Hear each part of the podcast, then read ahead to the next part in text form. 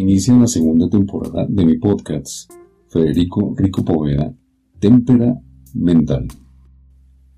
Ya un poco más aterrizado en mi vida y más claro acerca de qué es lo que quiero mostrar y compartir. Ha sido todo un proceso, este descanso, entre comillas, me ha servido para reflexionar y entender cosas que no había logrado hacer durante mi proceso. Como lo he dicho en episodios de la primera temporada, a cada quien le llega su mensaje o guía en el momento indicado. Y los libros para mí han sido de una ayuda impresionante. He tenido que volver a leer varios de los libros consultados para recibir, entender el mensaje que debo en cada momento, cada instante de mi vida. La primera leída fue para empaparme un poco del tema en cuestión. La segunda leída para recordar conceptos. Las demás leídas me han servido para ver, escuchar y entender cosas que no había visto o leído antes.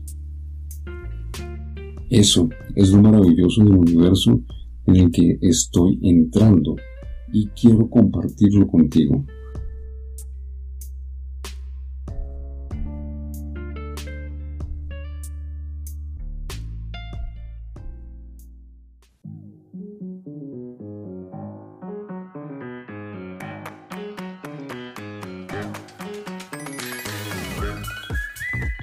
Este es un podcast basado en mi historia y diseñado para mostrarte cómo, a través de diversas situaciones y momentos en la vida, he ido siendo un testimonio de cambio.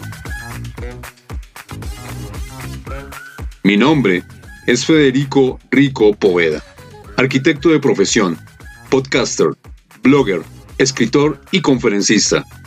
Me encuentro aquí para servirte. Así que sin más preámbulos, comenzamos.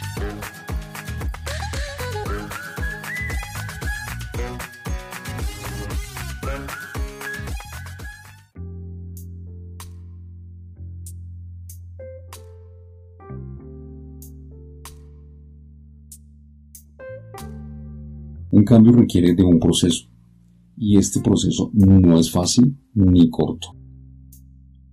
Lo digo a título personal. El 12 de diciembre de 2018 tomo la decisión de iniciar dicho proceso, el cual, a fecha de diciembre 31 de 2021, ha incluido 200 libros y en lo que va corrido este año ya sumó 6. Me he vuelto un lector empedernido, sediento de aprendizaje y un buscador absoluto de nuevas vivencias que me permitan ser mejor que yo mismo cada día. Respecto a esta última frase, ser mejor que yo mismo cada día, es algo de lo mucho que he aprendido en los últimos tres años. ¿Por qué? Pues porque antes yo pensaba en ser mejor que mi entorno para tener mejores oportunidades que me permitieran un estatus social más alto para mi ego y para mis hijos. ¿Y por qué fui así? Porque tú, que me lees y me escuchas, eres así también. Tú y yo no tenemos la culpa, tampoco la tienen nuestros padres, nuestras familias y quienes se han formado con nosotros en la vida, pero sí somos responsables de seguirlo siendo. Desafortunadamente, hemos sido somatizados y condicionados para vivir en una sociedad de consumo, en donde siempre gana quien tenga mejores habilidades, mejores oportunidades, mejores herramientas, mejor sagacidad, entre otras. Desde pequeños se nos ha inculcado a ser mejor que el otro. por una simple nota que nos asignaban en la o las instituciones educativas por las que hayamos pasado tú y yo. Nos convertimos en números y letras. Luego, en el medio laboral siempre hemos sido señalados por un absurdo sistema calificativo de bueno, regular y malo. Socialmente, somos señalados por nuestro aspecto físico como bonito, hermoso, bello, feo, horrible y desagradable. También somos juzgados y señalados por nuestras pertenencias, llegándose a calificarnos como pobre o rico. Y eso no es malo. Eso depende del nivel de pensamiento y el nivel de vibración que cada uno de nosotros manejamos y con el que convivimos a diario. Porque quienes nos nivelaron en su momento nunca se fijaron en nuestras capacidades, cualidades, valores, talentos, aptitudes y actitudes? Si ellos o ellas se hubiesen fijado en cada una de estas cosas, muy seguramente ni tú ni yo en este momento seríamos los mismos. Seríamos personas completamente diferentes, estaríamos rodeados de personas distintas o tal vez estaríamos rodeados de las mismas personas en su aspecto físico, pero en su interior ellos y ellas serían otros seres. Pienso que cuando nos fijamos en nuestras capacidades, cualidades, valores, talentos, aptitudes y actitudes, todo fluye mejor, todo se desarrolla mejor, los objetivos se cumplen de una mejor manera. Pienso que si empezamos a ser personas, seremos mejores seres humanos. Existe una frase cuyo autor no recuerdo y me gusta mucho que dice, si quieres vivir en un mundo diferente o si quieres cambiar el mundo, el primer cambio que debes hacer es en ti mismo como lo he mencionado en episodios o blogs anteriores, nos comportamos como entes autómatas. He aprendido que todo esto se debe a algo que algunos tenemos más desarrollados que otros, y es el famoso ego. Producen como el gran oponente. Yo lo traduzco como ese ente guía oportunista que nos conduce a eventos, lugares y circunstancias insospechadas que solo existen en nuestra imaginación. Para mí, este ego es directamente proporcional a la cantidad de películas que tengamos guardadas en nuestro subconsciente, o mejor conocido como cerebro reptiliano, el cual es el encargado de protegernos, entre comillas. ¿De qué nos protege? De nuevas ideas, de nuevas creencias, de nuevos pensamientos. Nos protege de pensar y actuar diferente, porque tiene miedo de salir y experimentar cosas nuevas. Por tal razón, nos devuelve al lugar en donde siempre hemos estado acostumbrados y supuestamente protegidos. Este lugar en donde nuestros pensamientos se convierten en rutinas y hábitos obsoletos que nos mantienen en donde tú y yo actualmente estamos, bien o no tan bien. Actualmente yo soy el resultado de mis pensamientos, de mis películas, de las barbaridades y estupideces que me he autoimplantado, que me han inculcado y sembrado, o lo que yo he permitido que las hagan como propias. Entonces, ese guía oportunista es el causante de nuestras gratas y no gratas aventuras en la vida. A eso sumémosle que yo soy arquitecto y nosotros los arquitectos nos hemos caracterizado por tener un ego bastante alto.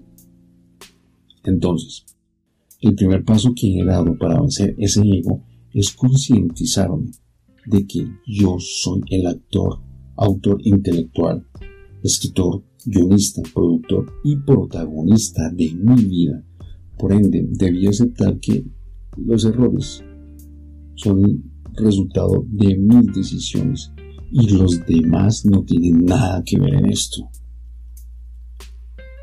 Estamos acostumbrados a evadir responsabilidades, pasando esta a todos y cada uno de los humanos que han interactuado con nosotros a lo largo de nuestra vida. En la familia, quienes se equivocan son los hermanos o hermanas, papá o mamá, yo no. En el trabajo, quienes se equivocan son nuestros compañeros o el jefe, porque no entiende que me ha puesto toda la carga a mí. En la relación de pareja, quien se equivoca es él o ella, porque pienso que es así.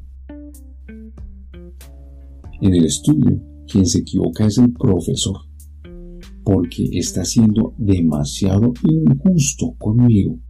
No está teniendo en cuenta el gran esfuerzo que he hecho para entregar mi asignatura. En la comunidad, quienes tienen la culpa son los vecinos, porque no son capaces de vivir en la misma y no entienden mis necesidades.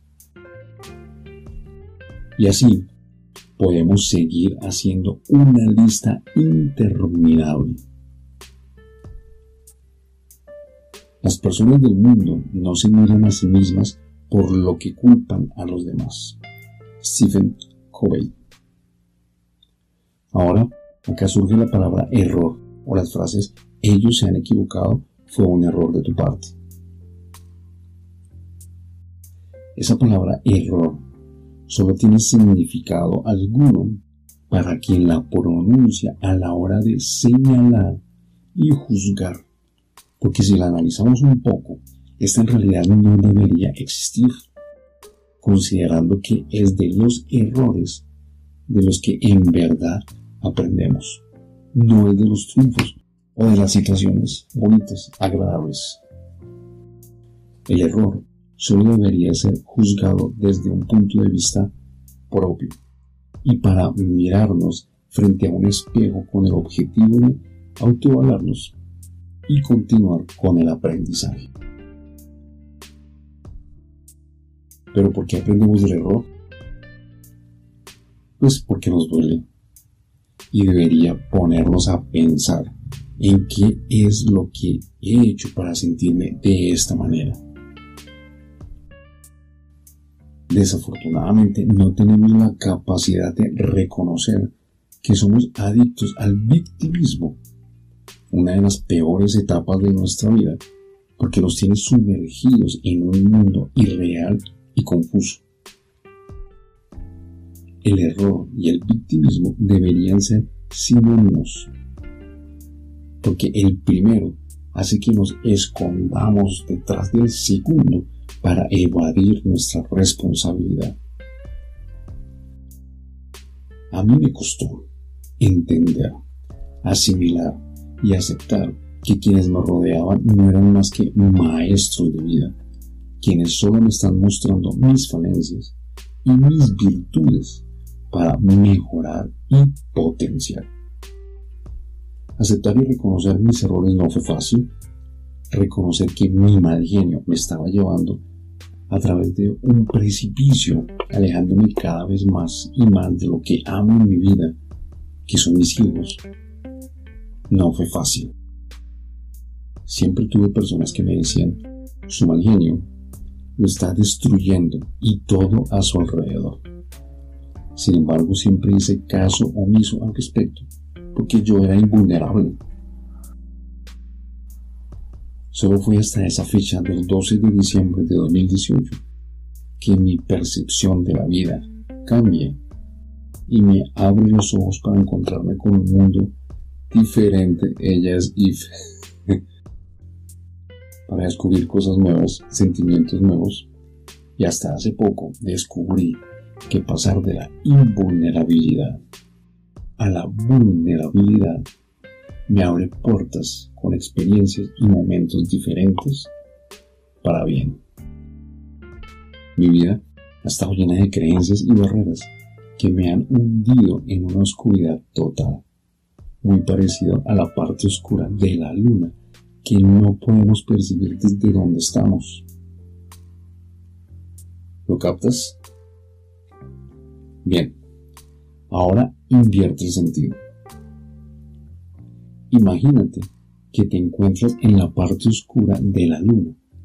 Todo es tinieblas, sombras, miedos, fobia, rencor, rabia, traumas, enemistades, juicios complejos, incapacidades, culpas, señalamientos, mierda reglas. ¿Te has ubicado ahí? Bien. Ahora, notas que frente a ti ves una lucecita roja que te llama la atención. Te diriges hacia ella. Cuando llegas a esa luz, te das cuenta que es un interruptor te invito a que pongas tu dedo sobre este y presiones. El ambiente que percibes es completamente diferente. Una luz de un blanco intenso lo ilumina todo. Acá los colores son diferentes. Escuchas risas y carcajadas.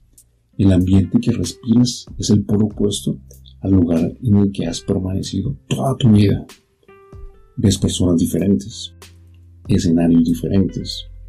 El aire que respiras es más liviano y te refrescas. Se siente un ambiente de fraternidad absoluta. Te contagias de todo y con todo lo que ves.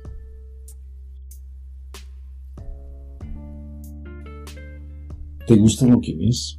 ¿Lo que sientes? Y si yo te dijera que todo eso es posible tenerlo y vivirlo ¿Me creerías? Yo te puedo asegurar que lo es. Estoy entrando en ese mundo. Estoy entrando en esa nueva vida. No es fácil. No ha sido fácil. Porque cuando tomas una decisión de cambiar, parece que absolutamente todo se pone en tu contra. Parece que las circunstancias y las adversidades se confabularon para ponerte la vida de cuadritos. Pierdes amistades, la gran mayoría dejan de hablarte, y en mi caso, tomé la decisión de alejarme de muchos de los cuales ya consideraba no estaban en la misma vibración que yo quería estar. Es como si aquellas personas con quienes has tenido algunas diferencias, supieran en lo que estás trabajando de ti y su único propósito es el de no dejarte salir de ese hoyo en el que te encuentras. Metafóricamente hablando y describiendo mi experiencia en estos últimos tres años, me he sentido escalando una montaña no con un ángulo de 90 grados, sino con un ángulo de 95 grados en el sentido de las manecillas del reloj.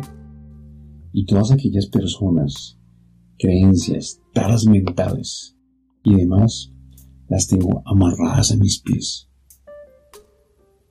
con un lazo y me hacen todo el contrapeso que me ha dificultado aún más el proceso. En muchas ocasiones, los seres más cercanos como la familia se vuelven en tu contra por eso esa frase que dice, no hay cuña que apriete más que la del mismo palo. Qué gran verdad. Para llegar y permanecer en este lugar que te describo metafóricamente líneas atrás, en donde prácticamente digo que es un paraíso, no es una aventura fácil Tampoco es color de rosa lo que vivirás allí, pero sí te puedo asegurar que la forma de ver las cosas es muy diferente a la que tienes actualmente. Por eso la vida ahí es más fácil. Yo me he caracterizado siempre por ser una persona que asume retos y logra los objetivos planteados sin importar las adversidades que se presenten. Y en estos últimos tres años no ha sido la excepción. Pero sí existe una gran diferencia.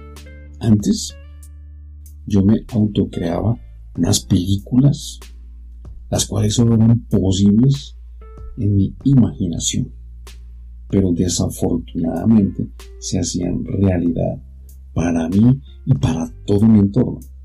Las viví, las sentí y siempre atribuía todo eso al mundo que me rodeaba.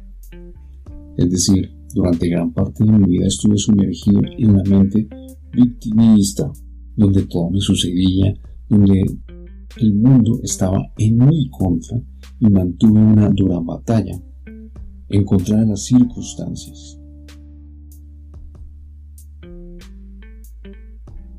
Luego de ser consciente, de darme cuenta de que hacía parte del universo victimista, decidí tomar las riendas de mi vida y asumir verdaderos retos para lograr una mejor versión de mí mismo en todo aspecto, entrando en un universo de empoderamiento que tampoco es sencillo de llevarlo, porque sientes que te están diciendo mentiras. Vaya, Vaya, vaya. Cuando asumí dicha responsabilidad y hablé con ese duro juez que me clavaba su mirada fría y juzgadora todos los días de mi vida frente al espejo, ahí sí que las cosas se complicaron aún más. ¿Por qué? Porque entré en una pelea o batalla mucho más fuerte que era contra mí mismo. Te explico de la siguiente manera. Hasta hace poco vine a entender el tema de los de que tenemos dos cerebros, aunque también me enteré de un tercero el cual estoy analizando y del que de pronto hablé luego.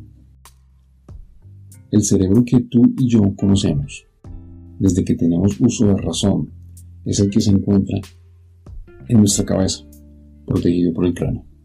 Ahí encontramos tres subdivisiones que son 1. El cerebro reptiliano 2. El cerebro límbico y 3. La neocorteza. Este cerebro es el que ha dominado toda nuestra vida, principalmente el reptiliano, el cual tiene guardado no solamente recuerdos propios, sino de nuestras generaciones anteriores. Lo que vine a aprender hace un año larguito, pero que definitivamente entendí hace poco, es que el que debemos poner atención es al segundo, entre comillas, que en realidad debería ser el primero, una vez se entienda cómo funciona. Y este es el corazón, mejor conocido como la intuición. Y en términos espirituales es lo que conocemos como la voz de tu alma. ¿Espiritual? Sí, escuchaste bien, espiritual. Nuestra vida está comandada por la parte científica y por la parte lógica, es decir, le ponemos razón a todo. Esto es lo que nos han enseñado, inculcado e implantado. Es por eso que estamos como estamos. O por lo menos es por eso que yo estaba como estaba.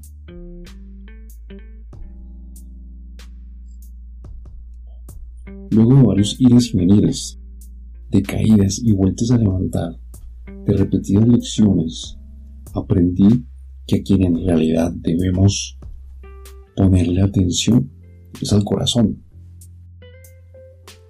Muchas veces a mí se me dijo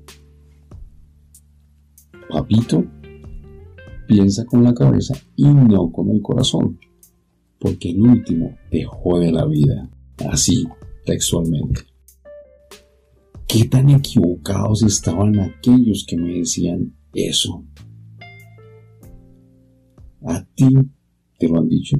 ¿O has escuchado que se lo dicen a otra persona? ¿O tal vez tú se lo has dicho a alguien más? Yo debo admitir que cometí ese grave error de decírselo a muchos y a muchas hace varios años. Y pido disculpas por haberlo hecho. Y muchas veces sentido y ejecutado. He aprendido a pensar primero en mí y te puede sonar demasiado egoísta porque tengo hijos, amigos, amigas, familia. Pero te aseguro que mis hijos, mis amigas, mis amigos, mi familia deben estar en un segundo plano. Antes de iniciar un viaje en avión, las auxiliares de vuelo te dan todas las indicaciones en caso de presentarse algún tipo de eventualidad y son bastante claros que en el momento de caer las mascarillas de oxígeno, si llevas a tus hijos, quien se la debe poner primero eres tú, para luego ponérselas a ellos. Igual sucede con todo en la vida. Al pensar, al pensar primero en tu propio beneficio, automáticamente se está beneficiando todo aquel que te rodea. Yo pensaba en mis hijos primero, que todo debía ser por y para ellos. Pensaba en su felicidad, que dándoles ellos serían felices. Pero ¿cómo, van a pretender, ¿cómo voy a pretender que mis hijos sean felices si yo no lo era? Ni siquiera sabía cómo serlo.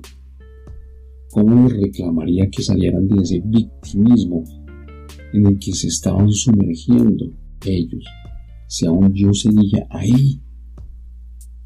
¿Cómo entenderían ellos que yo les decía algo y en realidad hacía otra cosa? Es como aquellos que dicen que no pueden vivir sin X o Y persona. Yo fui uno de esos. ¿Cómo le vamos a exigir a otra persona que nos ame si ni siquiera nosotros sabemos cómo amarnos.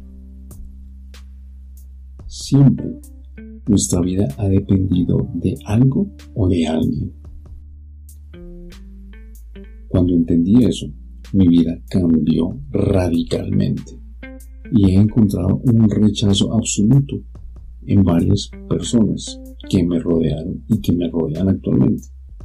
Igual, eso no me importa porque ellos o ellas aún no han entendido y muchos jamás entenderán este proceso. Mi vida empezó a cambiar por decisión propia.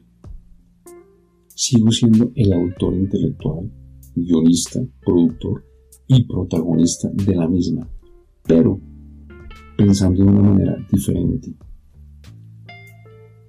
Finalmente he entendido que todo cambia cuando empiezo a pensar en mí. Y definitivamente todo cambia cuando empiezo a conocerme, cuando empiezo a buscar y a preguntarme quién soy.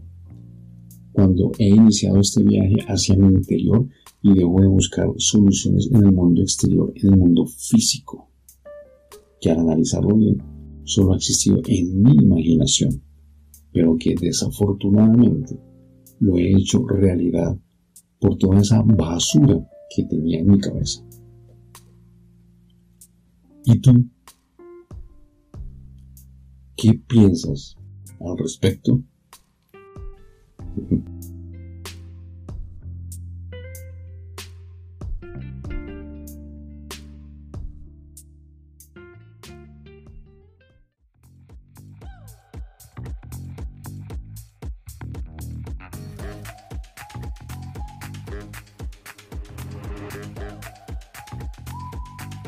Mi querida amiga y mi querido amigo Témpera Mental. Gracias, gracias, gracias por escucharme. Me encantaría leer tus comentarios acerca de este contenido que te acabo de presentar. Así que me puedes escribir a través de mi Instagram, arroba Federico Rico Poveda. También lo puedes hacer a través de la página web www.federicoricopoveda.com, en donde también te puedes suscribir y tener acceso a mi blog y a las plataformas en donde se encuentra mi podcast Témpera Mental. Me consigues también en YouTube como Federico Rico Poveda. La música original es de Premium Beat by Shortstock. Nos encontramos en el próximo episodio. Te deseo un día fantástico. Te deseo un día extraordinario. Dios te bendiga. Namaste.